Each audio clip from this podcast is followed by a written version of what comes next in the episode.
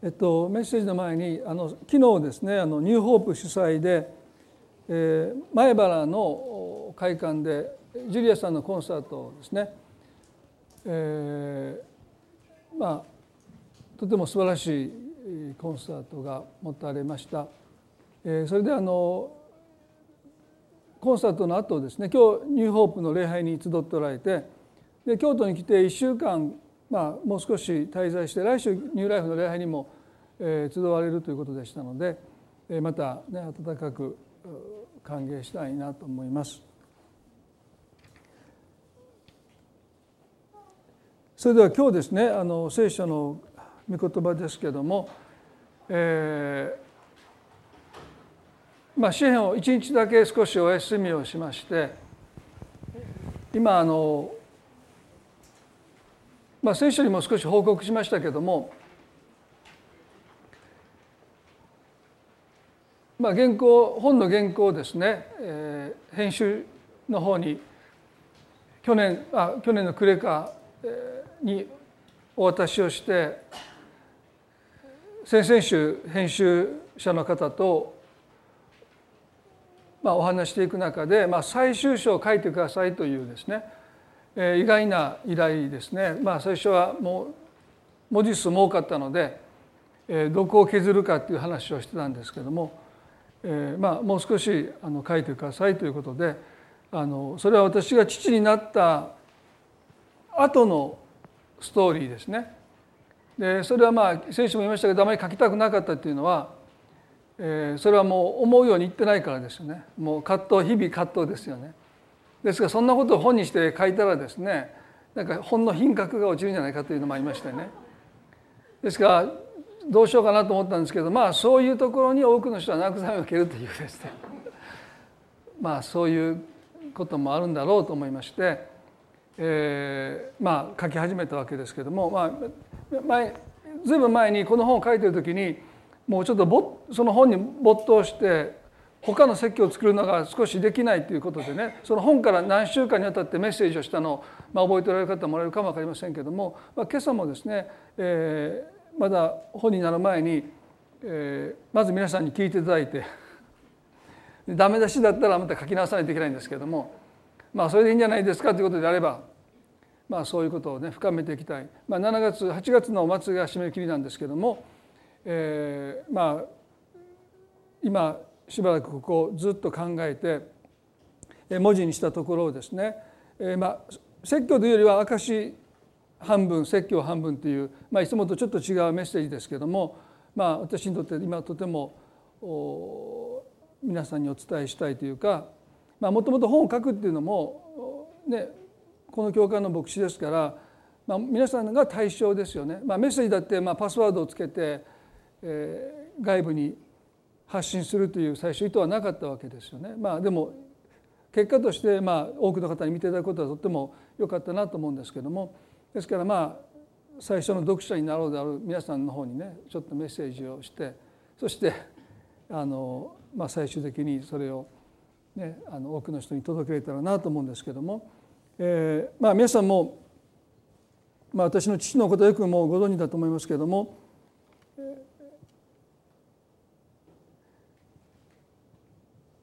私が4歳から8歳までの4年間ですね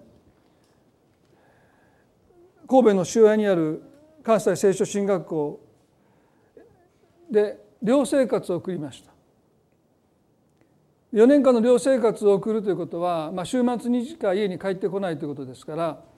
えー、教会での奉仕を終えて日曜日の夕方に家に戻って食事をしてすぐにまた聖書学校にその日に戻るという生活が私が4歳から8歳まで続きました。そして32歳で聖書学校を卒業して伝道者として歩み始めて1年と4か月で彼は一人山の中で祈りながら召されたということですね。ですから私にとって父との記憶っていうのはもうほとんど断片的でしかありません。4歳5歳の記憶なんてあんまりありませんので6歳7歳8歳、えー、一日中一緒にいたということはもうほとんど記憶の中になくて、まあ、本当に日曜日の夕方奉仕した教会から戻ってきて食事を食べてまあでも食事の時間ってまあおそらく1時間ぐらいでしょうね食事をして、まあ、すぐにもう進学校に帰ってきましたので、まあ、父と一緒に遊んだという記憶もそんなにないんですね。まあ、私長男の私ですらそれの程度ですから、えー、次男も三男に至ってはもうほとんど覚えてない四男ももちろん覚えてないし5番目の弟にしてはですね生まれてまだ2週間でしたから父が亡くなったのね、まあ、全くその記憶はないところですよね。ですから私にとって一つの、えー、葛藤というものはですねこの父親っていうのはどういう存在なのかということを、まあ、基本的には全然わからないまま、まあ、大人になったということです。一緒に過ごして父親ってこういうことをするんだなとかですねえっとそういったこと全然経験もなくまあでも前にも言いましたけども、まあ、母子家庭で母と祖母に育てる育てていただく中でですね、まあ、基本的にはそんなに困らないで、まあ、不自由なく、えー、暮らしていたと思います。まあ、経済的には大変だったという面はあると思いますけども、まあ、しかし、まあ、母親が食事も作ってくれるし、まあ、洗濯もしてくれるし、まあ、もう身の回りのお世話もね、まあ、祖母と母がしてくれましたので、まあ、逆に父がいない方がというかですねどっちを取るかといえばですねまあどっちを取るとは言い難いですけれども一度私はね父子家庭の家に行ったことがあるんですね友達のね。で本の中にも書いてますけども、まあ、その時のその家の中の光景がですね何とも言えない。母親がいない家庭、ね、もうお父さんと息子だけで暮らしている家がですね何とも言えないこう子供ながらにしてですねその殺伐としてると言いますかねそのもう物が積んでるだけというかですね、ま、倉庫のような変な表現ですけどもまあそんなに言うと私でもそうだっておっしゃる方いるか分かりませんけどもまあなんかこう家を飾るというねそういうものが余裕がなくて、ま、本当に物が積み上げられてる、え、この下宿してる男の子の部屋みたいなですねだからその時に私ね本当にまだ小学校の低学年ですけれどもああお母さんがいてよかったと思いました母がいなくなるっていうのはとっても何かこう大変なことなんだなということをすごくその時ねそのもうその部屋を見てなんとなく子供ながらに感じたんですね。ですからそういう意味ではこの父がいない家庭で育つ中でまあそんなに不自由なく暮らしてきたと思いますね。でも成人して会社に勤めた時に、まあ、他の同僚とですね自分を比べて何か自分の中に決定的に欠けているものがあるということを感じました。まあ、そういうことについても前少しお話をしたと思いますし本の中にもまあそれがテーマとして書いてるんですけども何が違うんだろう何が自分の中にないんだろうですね。でそれが私の一つの欠けたものの探求していく動機になりました。言葉に言い合わせ言い表せないんですけどもすごく自分の中に欠けてるものがある何が自分の中にないんだろう、ね、それをずっとずっと思い巡らしていく中でたどり着いた一つの答えが、まあ、父親から承認されるということですよね。ですから母と祖母はいつも私にね「大丈夫?」って聞いてくれました。でも誰も私に「大丈夫だ」とは言ってくれなかった。とっても心配してくれたんですね。大丈夫って聞いてくれた。でもね大丈夫だって。そんなことを誰からも言われたことがなかったんだってことに気がついたんですね。すごく心配されて育ちました。でもちろん母も祖母も私のことを信じてはいたと思いますけどでも信じるよりも心配が勝ってたと思うんですね。ですからね私は自分の何が欠けてたかそれは根拠のない自信でした。すなわち自分を信じるということができなかった。自分を信じるためには確固たる根拠が必要という。何かを成し遂げなければ自分を信じれなかった。でもね同期の同僚たちはまだこれから仕事をしていくこれからキャリアを積んでいく何の実績もないのに何か自信に満ちている。同じスタートラインに立っているのになぜ彼らはこんなにも何の根拠もないのにこれから向かいこれからね向き合っていくところのいろんな課題仕事に対して自信にあふれているように私には見えた少なくてもで私の中にはとっても不安がありました。できるだろうかできるだろうかそんなことをいつも思っていました。自分を信じるってことがどうしてもできなかった。なぜ私は自分を信じれなかったのかずっと考えていくと行き着いたところはそこですね。誰からも承認されなかった。心配はしてもらいました、まあ、特に祖母はですね、えー、自分の一人息子を山で失うというまあ言えば病死じゃなくてまあ自己死のようなもんですよね。ですからもう孫のことをもうものすごく心配してもう危険なところに近づくだけでも怒られました。ですからねもう絶対釣りは禁止ですね。でももう釣り道具を昔こう小さくこうねコンパクトにできる釣具があるんですね竿。をそれをこうコンパクトなやつを買って隠してまあ釣りに行くことはたびたびありましたけどもでも高校生になってバイクも禁止ですね。ですから前も言いましたけど部活の時に他の中学高校と試合をする時にみんなバイクでまあ多分本当あかんあかんと思うんですけどまあ先生も現地集合ですからみんなバイクで行くんですよ。で僕だけ自転車です。でバイクの後自転車で追いかけていくんですよ。もう試合始まる前に体力使い果たしてましたよね。もう絶対バイクも乗ったらダメだ、もうもう危険からいかに孫を守るのかが彼女の使命になってましたからもう絶えずそういう危ないところにですねもうちょっと女の子から電話かかってきてもですね「あいません」って言って電話切るんですよ。誰から電話いやなんか間違い電話やで後から聞いた電話してもいつもあんたおれへんなみたいなこと言われて「いやおったであの時。でもああの電話や」あ今いません」って。言ってクリスチャンとしてそんなことしていいのかなと思いますけど。まあその女の子からも私は守ろうとしましたですね。ありとあらゆる危険か。ですからまあそういう意味ではすごくね愛情を注がれて心配してもらって育てていったんだなと思いますけれどもでもね決定的に承認されるってことがなかったですね。まあその中で私はケニーさんと出会ってジェリーさんと出会って彼らが私に言ったことはね「You can do it」って言うんですねあなたにできるよって言うんですよ。でも最初私はその言葉にすごく抵抗しました。ね、何の根拠もないのにねなんでそんな、ね、要はもう無責任なこと言うんだ私はまだ実績も何もないのになんで勇気はどう言って何を根拠に言うんだとずっと思いました。ジェリーさんと会った時もそうですね。あなたにできる見木のことも無理だって言ったらいやあなたはできるよ。日本の教会事情も知らないくせに人のことだと思ってそんなんできるって言うけど大変なんやでと思いながらですね。でもね勇気はどうって言うんですよ。でねもうなんかこの2人ね分かってへんのじゃかなと思いながらですね。でもね言い続けるんですよ。でようやくねあ承認するっていうことは何かを証明したから信じるんじゃなくてただ信じることですね。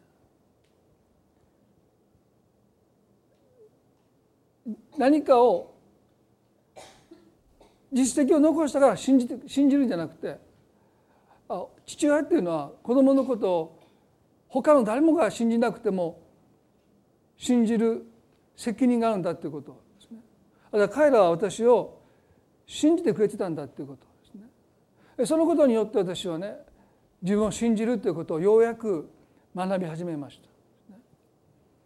それまで自分のことをやっぱり信じれないんですね。でも彼らが信じてくれたからようやく自分のことを信じてみよう、ね、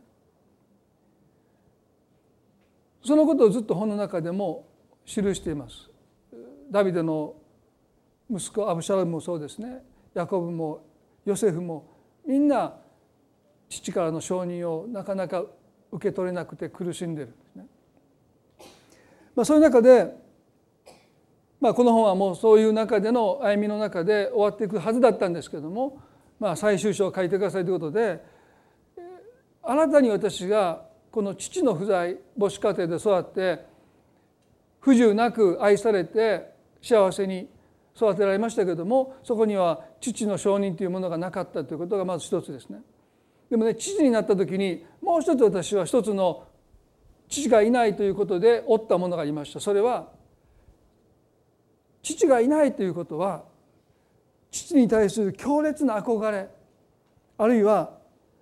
理想化された父親像というものを私は知らず知らずに持っていたということです。暗闇が支配する山中で夜を徹して日本のリバイバルのために祈って33歳の若さで天に凱旋した父の死は殉教師として評されて彼は伝説の人になりました小さな頃嫌だったことはね会う人ごとたびに豊田先生の息子さんですね。あなたのお父さんはねもう私たちの模範です、ね、豊田先生の息子さんですか？もういろんな人からですねそんなふうに言われました。結婚した時はね森本先生の娘さんの旦那さんですかって名前覚えろみたいな。まあやっと最近豊田先生と言われるんですけどそれは森本先生の娘さんかなちゃんの旦那さんですか？はい。長いんですねいちいち言われるのがですね。まあ最近でも去年ぐらいですね父が属していた教団の先生と牧会塾で一緒になって、えー、父のことを話しているとですねその先生がね豊田先生にもそんな一面があったんですねって言ってびっくりしましたって言われたんです。僕の方がびっくりしました父は普通の父ですよねうちの母親からしたらあの人は普通だって言うんですあなたのお父さん普通の人だったってうちの母は言うんですねそうでしょう。もう近くにいれば等身大の父親ですよね。でも多くの人にとって父は伝説になりました、ね、ですからそういう父を持つこの苦しみっていうものはですねよくわかるんですねお父さんのように述べ聞くあなたも献身して命がけで主に仕えていくことを私たちは期待してますよなんて言われてですねもう本当に重いですよね。もう覚醒器を持って心斎橋でいつあなたは叫ぶんですかみたいなですねそんなことは僕はできませんって恥ずかしがり屋ででも私ね一つだけしたんですこの小学校の前でねケニーさんいる時にピエールの格好をしてですねピン球あのカッターで削って鼻に入れてですね後からその肩がいちいち取れなかったんですけどでピエールの格好して小学校までトラクト配ってですねそしてもう子供たちから呆れられてですね次の日普通の顔で歩いてたら「あピエール」って言われたんですよ。だからそのピエールの格好をしてるつもりがですねもうほとんどこのままの顔で 自分では変装してるからバレないと思ったらもう小学校の前歩いてた子供たちが「ピエールやピエールや」とか言われてですねまあそういうことはしましたけどもね、まあ、でもそのあの繁華街で覚醒器を持ってですね道行く人にもう神の愛を叫ぶなんてことはね、まあ、そういうタイプじゃないですよね。でもまあいつも多くの人からそういうことを言われてどんどんどんどん父親のイメージがですね理想化されていった等身じゃない父親のイメージがですね私の中でどんどんどんどん膨らんでいきました。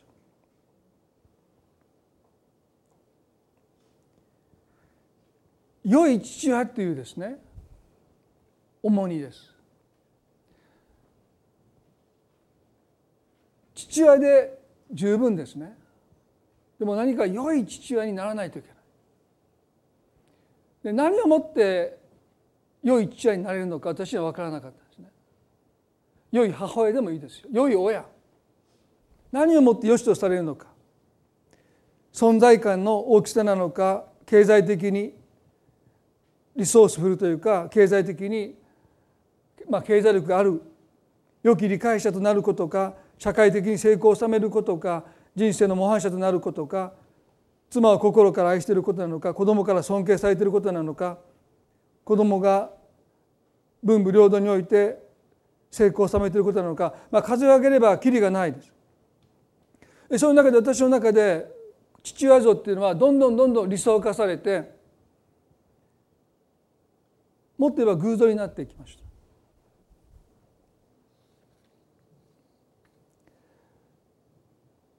この父のいない寂しさっていうのは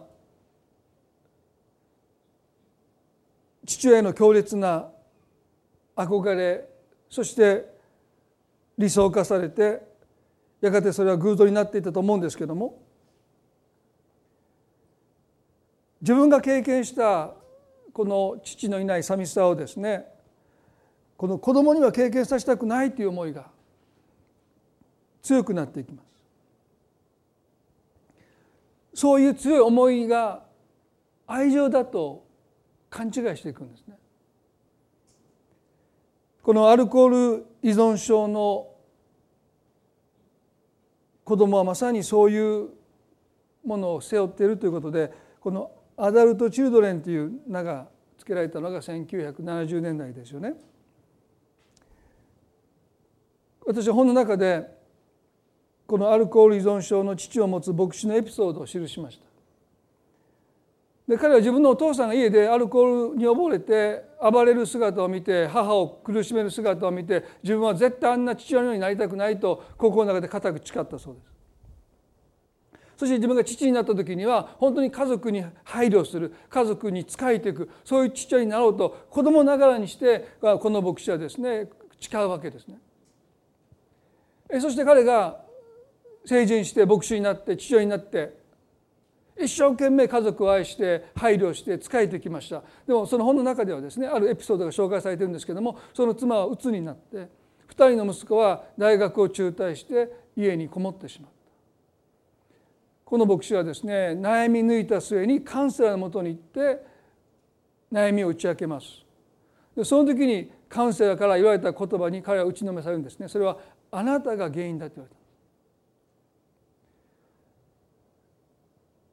あなたが家族を苦しめてるんだだから何のことか分からない。自分は父とは違う。あの父の家でお酒を飲んで暴れるそんな男じゃない。私は家族のために朝から晩まで身を粉にして働いてきた。でもね感謝が言うんです。それが家族を不幸にするんだ。あなたは妻が負うべき苦しみや子供たちが負うべき苦しみをあなたが全部引き受けてる。だから妻が子供たちが不幸になっていくんだ、あなたは神のように振る舞ってる。それが原因だと言われて彼はですね本当に打ちのめされたと書いてますね。実は本当にあった話ですよね。この日本でアルコール依存症の子どもたちが抱えると言われる大人になってもえとの関係を引きずって生きづらさを覚えてる。何とも言えない生きづらさがある。なぜかそれが今度アダルト・チルレンという言葉でようやくその苦しみに名前がつきました。でね、で日本にこのアダルト・チルレンの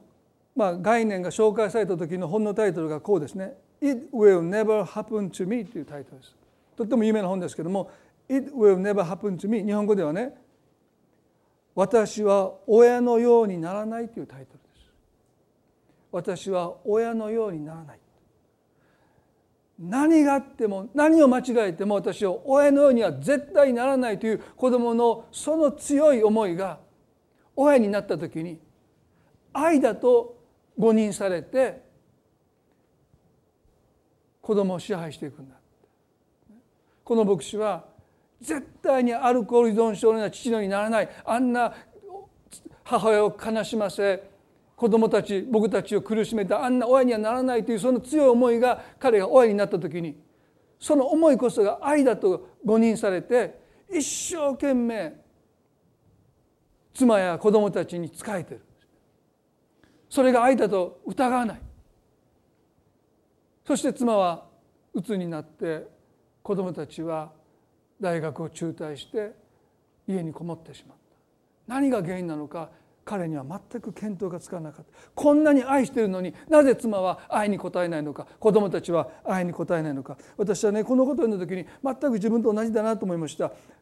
父はアルコール依存症じゃありませんよ。でも父が突然家族から姿を消したことで私の中には本当に父のいない寂しさっていうものが心の中に積み重なっていきましたですね。子供との感情との間に自分は線が引けなくなっていきますすね。まあ私にとってこの父がいなくなった後ですねこの友達がちっとキャッチボールをしてるんですね。で僕はその友達を少し遠目に見ながら壁にボールをぶつけて、まあ、一人でキャッチボールするわけです。そういうことが一つ一つ募っていく。自転車をお父さんが息子に教えてる時に私にはそんなことしてくれる人はいませんでしたので、ね、自転車を乗ることも自力ですよね。である時そのお父さんが見かねてその息子の自転車を私に貸してくれて豊田君も乗ってみるかというと私いいんですか？まあそんなちゃんとした言葉じゃないですけど河内の方ですかえまあでも乗ったらね、まあ、友達は運動神経がめっちゃどんくさくて乗れなかったんですけど僕運動神経がまあ良かったと思うんですね。すぐに乗れたんです。でも調子乗ってもうぐるぐるぐるぐるその辺りを自転車で乗り回してですね人生初めて自転車に乗れたんですか。らで戻ってきたらそのお父さんが怒ってるんです俺とこの息子の自転車って言って僕からガッと取り上げたんですでその時私ね本当にね寂しさを感じましたね人生で生まれて自転車に乗れたのに誰も喜んでくれないんですそれどころかわしの息子の自転車やって言って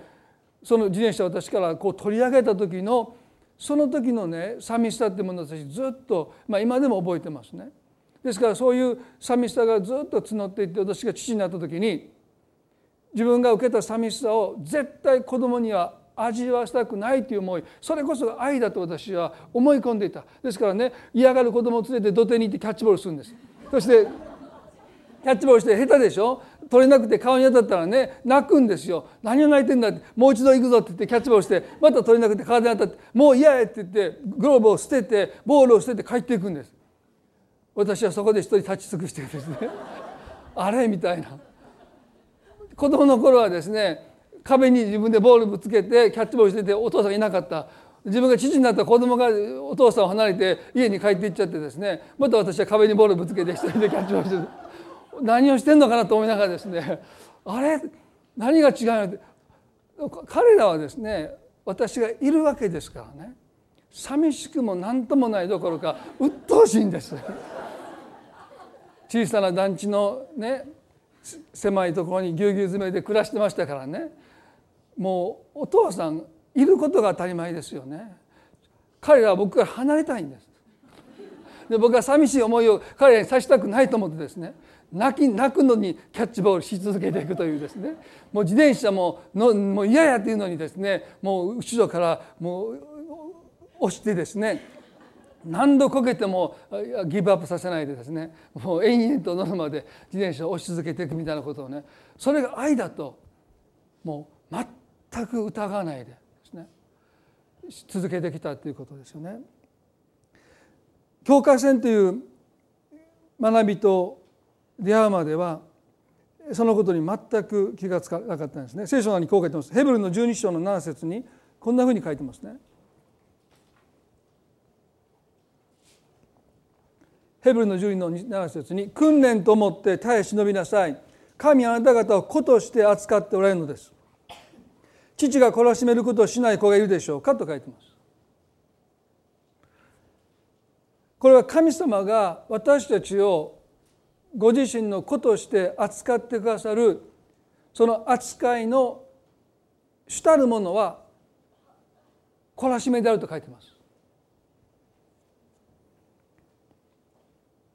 訓練と思って耐え忍びなさい。神はあなた方を子として扱っておられるのです。ですから神様が私たちを子供として扱うということは私たちを懲らしめるということが含まれます。私たちの誤った言動に対して適切な懲らしめを与えるということが子として扱うことをすなわち愛することなんだと聖書は書いてるんですけども私はこの箇所がですねなかなか頭でわかるんだけども感情的には理解できなかった。自分が寂しい思いをしています。父のいなかったことで悲しい思いをしているんですね。でそれを子供に投影します。きっと子供も自分がつらかったように辛い思いをしているんだと家に帰って子供が友達と遊んでなくて部屋にいると「どうして家にいるの?」と聞くんです。で子供は「どうして?」って言われても「家にいたいからいるんです」「なんで友達と遊べへんの?」「遊びたくないから」「え？あかんやん。友達とは遊ばなあかんもんや。いや今日遊びたくないんだ。いやそんなこと許されへん。遊んできなさい。っていや友達遊びに行くけど友達どっか行ってますよね。みんなで。でずっと行って帰ってくる。なんで帰ってきたん？いや誰もおれへん。そんなことはない。もう一回ちゃんと探してきなさい。ってでまた子供が自転車乗ってずっと探しに行くんです。また帰ってきて「どうしたんだ?」誰もおれへんそんなことない。もう一回探しに行ってこいって言って。もう今皆さん笑ってるけどもう僕本気ですからね。きっと寂しいだろう家で一人。ね？なんてかわいそうなんだろうここで肩を押してあげないと僕みたいに教えの中で、ね、父がいないことで私は随分泣きましたからね。きっと彼の心は引き裂かれて泣いてるんだろうって。ここはもう知った激励してねもう外に行って友達と10分でもいいから遊ばないと。傷になる、ね、ですからもう無理やり家にいたいという息子にですね私は何度外に行かせて家の周り窓から見ると息子が家の周りをぐるぐるぐるぐる自転車でですね友達を探してるのかどうか分かりませんけども、まあ、言われるがままにですね友達を探してたんでしょうかそれともある程度時間稼ぎをしてから帰らないと、まあ、帰れないと思ってたのかよく分かりませんけども、まあ、そういうことをですね何の違和感もなくしていた、まあ、そういう私ですからね子供を懲らしめるなんていうのはこう虐待ですね。ゲームをして約束破ったらうちの妻はね30日間ゲームさせない子供に30日間ゲームをさせない。そんなこと。ひどすぎるそんな悲しむゲームしたいゲームしたいと訴えるその子供の訴えに僕は耐えきれない一日で勘弁してあげてって。そのことでよく妻とね喧嘩をしました。その反面ですよ。こんなに愛してるのに子供がその愛に応えないと激しい叱責になったり体罰になったりですね。もう両極端です。ものすごく甘やかすかものすごく厳しくするか。適切な懲らしみを与えるということがどういうことか自分の中でそういう扱いを受けたことがないですね。どうやって懲らしめていいかわからない。このその時神様はおそらくそのことを知ってですねこの「境界線」という本と出会って私はそのまさに自分が今まで苦しんできたことだと思って、まあ、その本をですねなんとか日本語にして自分と同じようなまあ私ほど極端な人いないかも分かりませんけどもそういう自分の過去の抱えていた寂しさである悲しさであったり苦しみだったりするものをなお大人になっても引きずって生きてるその反動で生きてるですねそういう人がいるんではないかということであの本を出版したわけですけどもその中にこんなことが書かれてますね。親が自分自身の辛い思いと子どもの感情を混同させ実際以上に辛い思いをさせているのではと考えてしまうこともあります。自分の問題を子どもに投影するのです。幼児がただ単に嫌がっているだけのことが母親にはトラウマに見えティーンね、まあ、思春期の子が不安を感じている姿が父親にはパニックを起こしているように見えたりします。これは親が引きずっているまだ癒されていない傷の現れである場合が多いものです。まさにこのこの言葉に出会って私はねまさに自分のことが言われていると本当に目が開かれました。ああ自分はね子供を本当に愛してるんじゃない自分が受け取らなかったいや受け取れなかったものを子供に与えようとしてるだけだ。でも別に子供はそれを欲してるわけじゃない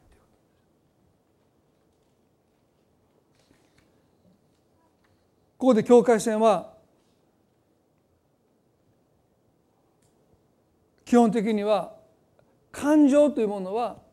その人の所有でありその人が管理する責任があるということをこの境界線は教えますよね。でも私はそれが全然できてなかったですね。もう子どもの感情に境界線を引かないで感情移入して自分の悲しかったこと寂しかったことを重ね合わせてきっと子どもも私と同じように辛い思いをしてるんだろうと本気で思ってたんですね。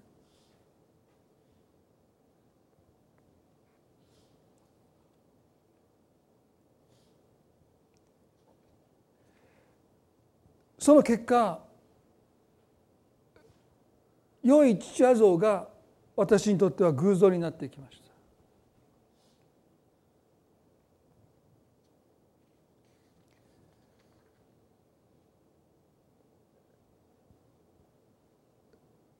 良い父親像が偶像になっていくですね。そんなこと考えたこともありませんでした、偶像っていうのはもっと悪いもの。でもそうじゃない思い入れが強くなると偶像になってしまうですからどんな良いものも偶像になっていくんだということに気がつかされてきますね。この世の異教の神々が偶像になるわけじゃないですね。良い父はそれも思い入れが強すぎるとそれが私たちを束縛していきます。私たちを支配していく。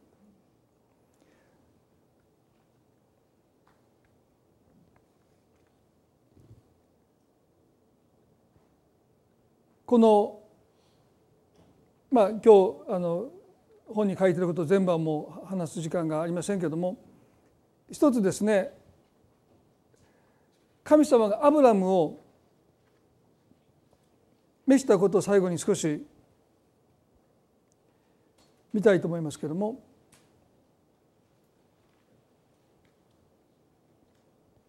創世記の12章の一節と二節に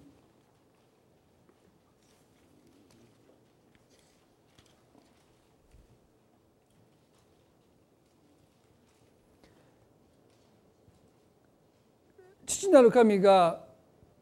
アブラムをイサクの父大いなる国民の父信仰の父に召していかれるその歩みの中でいかにアブラムが父になっていったのか、その彼の生涯の歩みを見ていくということは父になるということがどういうことなのかそのことが私たちにおそらく多くの気づき舌を与えてくれると思うんですね。この創世記の12章の一節でその後主はアブラムに仰せられた。あなたはあなたの生まれ故郷あなたの父の家を出て私が示す地に行きなさいとおっしゃった。この時アブラムは75歳でした。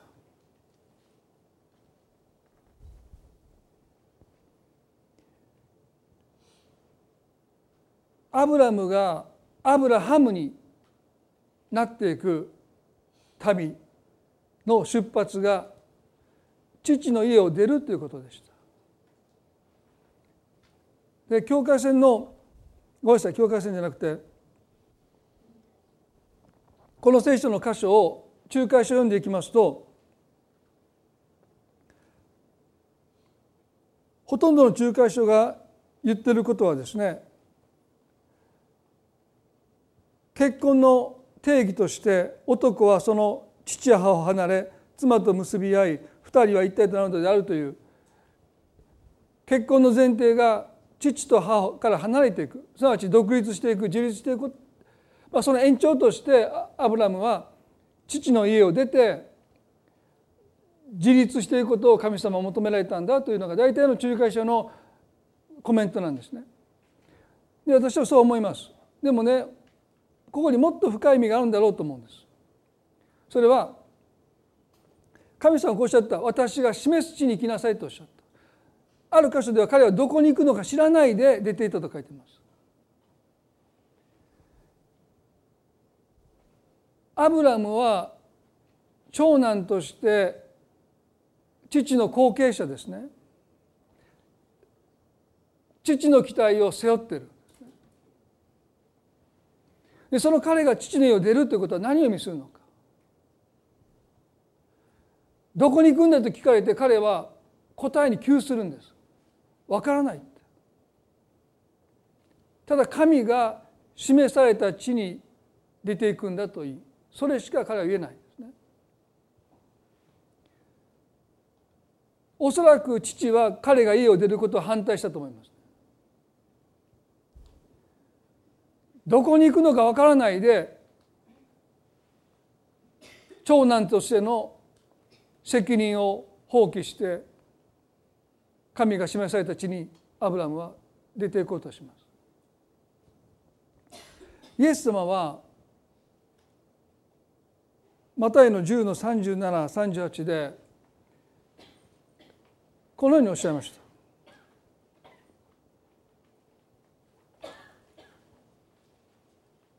私よりも父や母を愛する者は私にふさわしいものでありませんと。おっしゃったまた私よりも息子や娘を愛する者は私にふさわしいものでありません自分の十字架を追って私についてこない者は私にふさわしいものでありませんとおっしゃった。私たちよくこの後半の部分ですね。私は自分の十字架を追って私についてこないものは私にふさわしいものでありませんということをよく耳にしますね。でもこのイエスのお言葉はこの文脈の中で捉えるならば私よりも父や母を愛する者は私にふさわしいものでありません。また私よりも息子や娘を愛する者は私にふさわしいものでありません。自分の十字架を追って私についてこない者は私にふさわしいものでありません。とおっしゃったですね。すなわち自分の十字架を追って私についてこないものとはイエス以上に父や母を愛しイエス以上に息子や娘を愛するものだとおっしゃったですね。神がアブラムを招かれた時に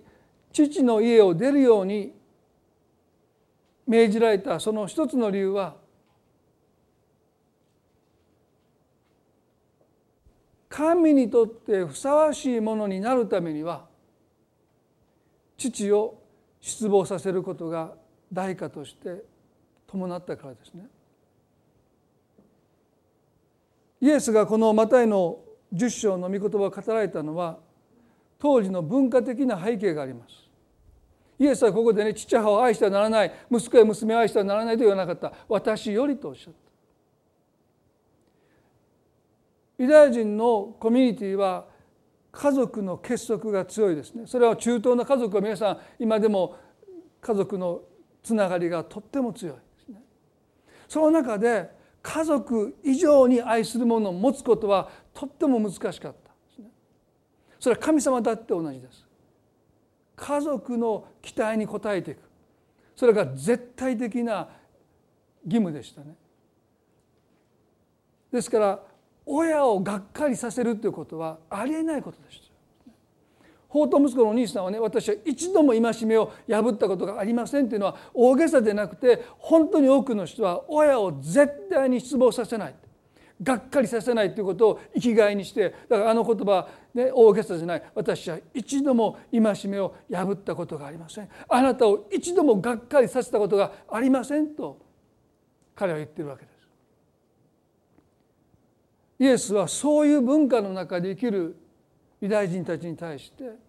あなたがもし本当に私にふさわしいものになりたいと願うならば父や母や息子や娘娘をがっかりさせることを恐れてはならない。別に父や母や息子や娘を愛してはならないとかないがしろにしなさいとか関係を疎遠にしなさいとおっしゃらなかった。ただ私よりも愛する者は私にはふさわしくない。私にとって子供はある意味で偶像になっていたと思いますね良い父親にならなければならないという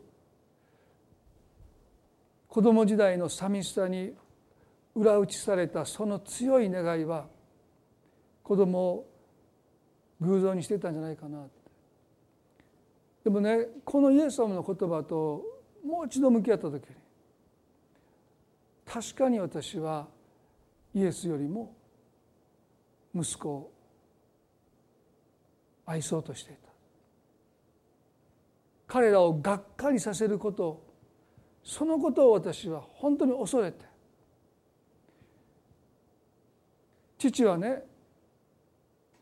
山で祈りながら死んでしまったので彼に責任はないんですけどそれでもいてほしかった時に彼はいてくれなかった。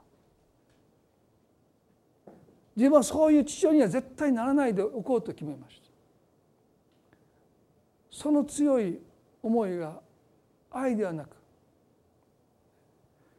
父と同じようになってしまうことに対する恐れでした。その恐れが私の心を縛って良い父親になることが偶像になっていました。ですから神様をがっかりさせるよりも息子をがっかりさせることの方が私にとってはつらかったんです。彼らにとってふさわしいものになりたかった。でも聖書はこの言葉を私に語りかけるんですね。そして皆さんがそういう状況の中にあるかどうか分かりません。でも日本だって親の期待親の願いそういうものが言葉に表さなくても私たちを肌で感じるようなそういう社会の中に生きている中でねもう一度このイエスの言葉を私たちは受け止めていかなければならないんじゃないかな。私よりも父や母を愛する者は私にふさわしいものでありません。また私よりも息子や娘を愛する者は私にふさわしいものでありません。自分の十字架を追って私についてこない者は私にふさわしいものでありませんというこの言葉を持ってもう一度私は息子たちにとってふさわしいものでありたいとは願いますけども。でもそれ以上にイエス様にとってふさわしいものでありたい。その願いをしっかりと持っていかなければ結局は偶像に仕えていく人生。牧師でありながら実のところ良い父親像という偶像を持ってそれを慕い求めながら。そして息子たちにがっかりされることを恐れて生きていくことになったんじゃないかな。神様が私の中で何が偶像であるのかを明らかにしてくださった時にもう一度健全な関係をですね築き上げていく。そのためには私よりもという言葉。神様よりも愛するものを私たちは手放していかなければならない。それは一時的でもいいと思います。でも一度手放していかなければ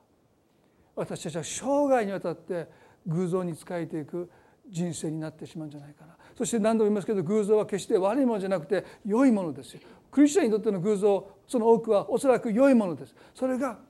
思い入れの強さ私よりもというこのイエス様よりも思い入れが強くなる時に全てが偶像になって私たちを縛っていくんだろう私たちを束縛していくんだろうと思います。そしてね最後に一つなぜ神はこういう苦しみを私に許されたのか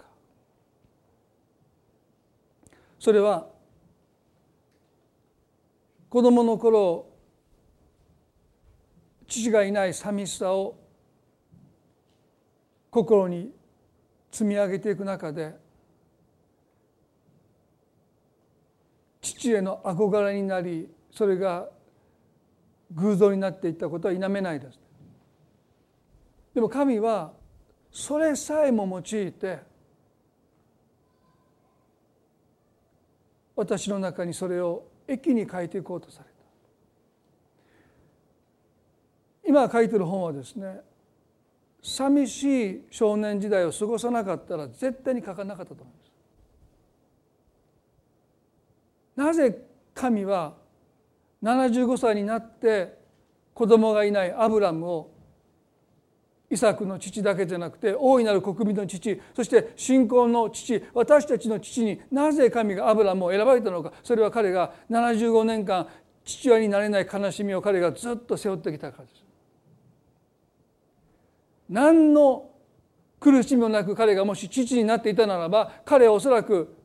生物学的にはね幾人かの父なりおじいちゃんになったかもしれないけど私たちの父になることはできなかった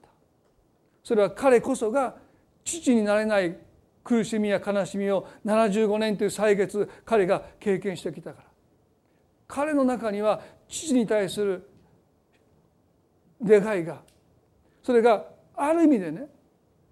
強すぎて女奴隷ハガイとの間に自分の息子を設けるということをそういう過ちも犯していきますけどそれでも神は父になれないこの男の悲しみを神を用いて彼を大いなる国民の父になさったんですね。聖書の中に最後第一コリントの15章の9節と10節で神は私たちの過去を用いて私たちの人生を完成されるということ第一コリントの15章9節1節で私は人の中では最も小さいものであっても人と呼ばれる価値のないものです。なぜなら私は神の教会を迫害したからです。ところが神の恵みによって私は今の私になりました。そして私に対するこの神の恵みは無駄にはならず私は他の全ての人たちよりも多く働きました。しかしそれは私ではなく私にある神の恵みです。私たちが人生の中であるものを著しく書いてしまう時に私にとってはそれは父でした。でもそれがその欠乏がその足りなかったものそれが得ることのできなかったものが実に恵みを受け取るところの受け皿になっていくですからあなたの人生の中でもしかしてどうしてこんな親のもとに生まれてきたんだ、ね、両親はいるけどいつも喧嘩してる。あるいはお父さんがアルコールに溺れてる。他の家庭ではなくなぜこの家なのかそういう欠乏を覚えます。ね、経済的な欠乏かどうかわからない。いろんなものを私たちはかけたものを持ってる。それを何とか埋め合わせようとして私たちは人生を生きるわけです。この寂しい思いを子供にはさせたくないと思って私は人生の多くの時間を無駄に費やしました。でも聖書はその欠乏こそが神の恵みを私たちが受け取っていくところの受け皿の大きさなんです。だから神の教会を迫害したというパウロのこの耐え難い過去は他の誰よりも多く働いたと彼は別に自慢してるわけじゃないんです。ね、でもその耐え難い消し難いですね。消えない過去が実に多くの働きを彼の中に生んでいった。それは彼自身の言葉で言います。それは私ではなく私にある神の恵みです。それは私ではなく私にある神の恵みです。どうぞ皆さんあなたが人生の中で過去受け取れなかったものどんなになかっても手に入れることのできなかったものそれが悲しみとなり寂しさとなり苦しみとなり怒りとなって私たちの心にそれが蓄積していきますね。それをあなた自身が埋めていくべきでありません。それはあなたが恵みを受け取るための受け皿ですから、ね、自分で埋めないでください。それがあるからこそその受け皿に神様が恵みを注いでくださる多く許されたものは多く愛していく。イエス様おっした。あの売春をなりわいとしている女性に対してイエス様おっしゃった言葉愛を求めて愛を得れなかったこの女性は他の誰よりも私を愛してくれたとイエス様おっしゃった神様は私たちの過去を恵みの受け皿にしたいと願っていますそれがこのパウロの言うところの神の恵みは無駄にはならないという確信ですね。私はこの本を書きながらですね本当に神様が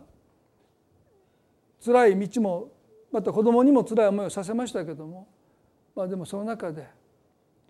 恵みに変えていってくださってるなとまあこれで子育てがまだまだ続きますけどこれからもいろんなことでがっかりさせられる時ありますけど、多分ね。でも本当に神の恵みによって私たちは私たちになっていくんだ。過去の傷があなたを決めるんじゃないです。神の恵みこそがあなたをあなたにしていくんだということ。そのことを私たちは覚えたいですね。一言お祈りしたいと思います。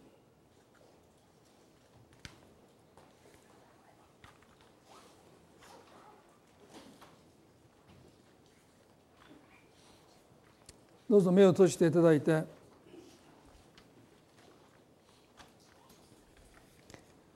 私たちには神の教会を迫害したというような過去はありません。でもそれぞれいろんな過去を持ってその過去から立ち直れないでその過去を引きずって今生きづらさを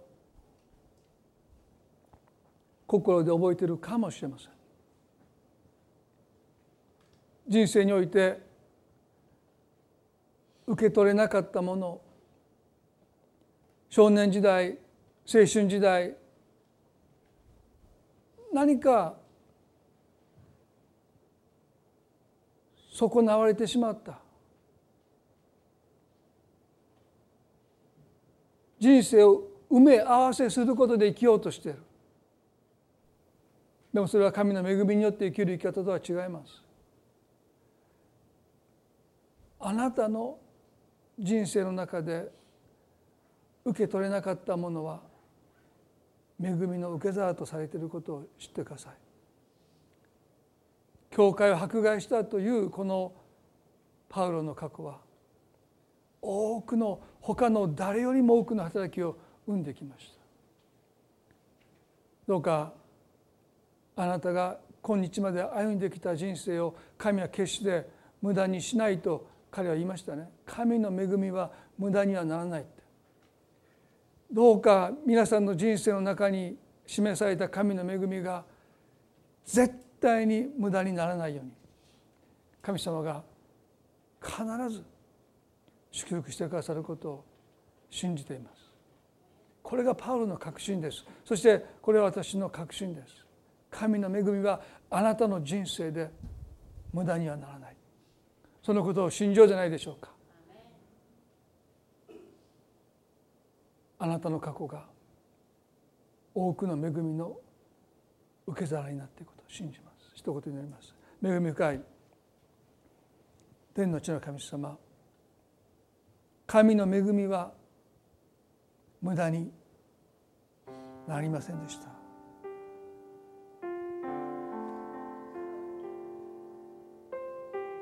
小さな頃父のいない寂しさは心に募ってきました。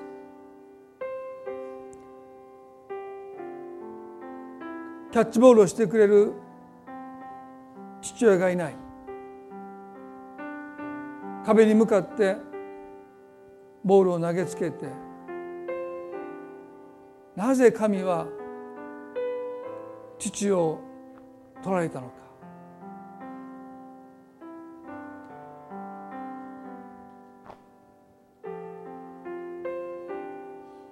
しかしあなたはそういう喪失の中で強い父に対する願いが生まれたことも否めない。パウロもそうです。教会を迫害するほどに彼の熱心さ。でもそれが間違った方向に進んでいった。でもあなたはそのつらかった思いに裏打ちされた強い願いをあなたはあがめあがなってくださった。清めてくださった。正しい方向にあなたは導いてくださった時それは多くの働きを生んできます。多くを愛していくことになります。多く許された人は多く愛していく。あの買収をなりわいにしたあの女性の過去の苦しみ愛されないという苦しみは歪んだ方法で快楽を求めていく人生と彼女を引きずり込みましたけどもイエス様と出会ってその願いは神を愛する方向に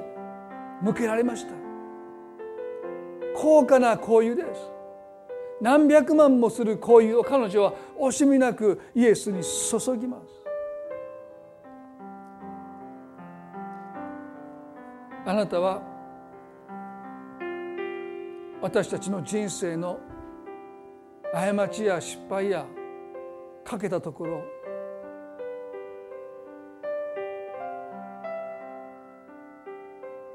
恵みによって駅に書いてくださる方です。主よどかお一人一人の人生の中にあって神の恵みが無駄にならないこと。あなたがあなたになっていく。神様が願われるあなたになっていくそれが神様あなたのなさる御業です。どうぞ弱さを誇る私たちでありますように。足りなさを持って神の恵みの前に出ていく私たちでありますように。自分自身でそれを埋めようとすることがないように。寂しさを自分で埋めようとすることがないように。主よ寂しさがあればあるほどあなたを私たちは他の誰よりも慕い求めるように変えられていきます。主よどうか私たちはあなたにとってふさわしいものになりたいです。もちろん父を愛し母を愛し息子を愛し娘を愛します。でもあなた以上にどうか愛することがないように。あなた以上にふさわしいものになろうとするどうかもがきから私たちを解放してくださってまずあなたをあなたにとってふさわしいものになりたいという願いを持って生きる私たち一人一人でありますように。その時私たちは真実の愛で父を愛し母を愛し息子を愛し娘を愛することができると信じます。今日あなたが私たち一人一人に語っていてくださることを信じます。どうかこの1週間の歩みを覚えてくださってどうかあなたがいろんな気づきを私たち一人一人に与えてくださって。良きものが偶像になっていないのか。目を開いてください。あなたにとってふさわしいものになること私たちが下へ求めることができますよそれが神様の喜びです。どうかお人一人を祝福しその家族のお一人一人の上に等しく祝福がありますように感謝を持って愛する主イエスキリストの皆によってお祈りいたします。アメンそれではどうぞ皆さん立ち上がっていただいて賛美を育てたいと思います。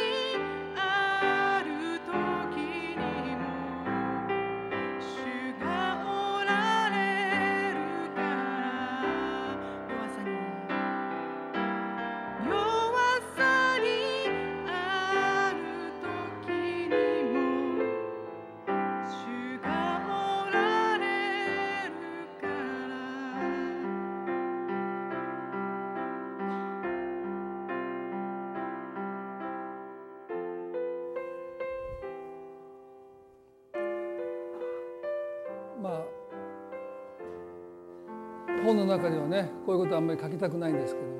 まあでもそのことを通して神の恵みがですね表されることを祈りたいですね。どうぞ皆さんの人生においても